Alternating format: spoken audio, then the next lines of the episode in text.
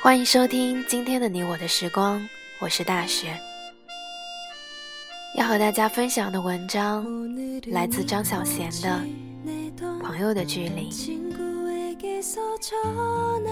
最好的朋友也许不在身边，而在远方。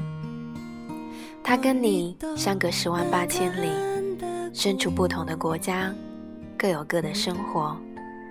然而，你却会把最私密的事告诉他，把心事告诉他，那是最安全的，因为他也许从未见过你在信上所说的那些人，他绝对不会有一天闯进你的圈子。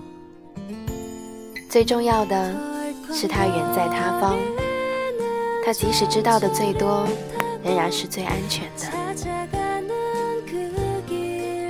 许多年前，一个比我高一班的女孩到美国求学。我们本来只是最普通的朋友。她到了美国之后，也许寂寞吧，常给我写信。向来懒得写信的我，因为感动，也常写信给她。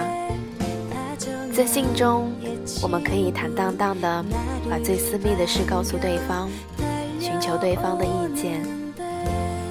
我们甚至不需在信上叮嘱对方，不要把这些事告诉任何人。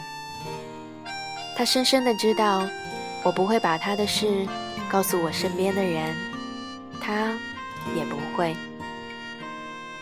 那些信任是我们共享的秘密。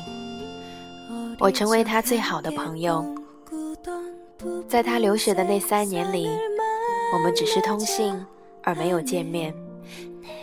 然而，当他从美国回来，我们的友情却是三年前无法比拟的，仿佛是最好的故人重逢。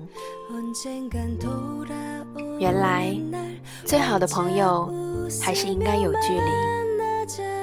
那段在地球上的遥远距离，正好把你们的距离拉近。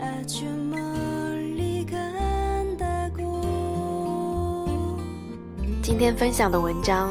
非常的简短，可是我觉得有时候有一些道理不需要长篇大论，因为有时候我想，可能说了很多废话，但真正关键的只有那么一句吧。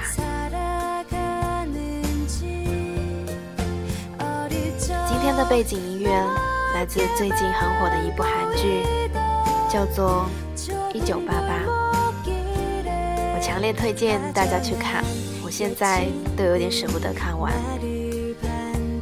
那么今天的文章就分享到这里吧，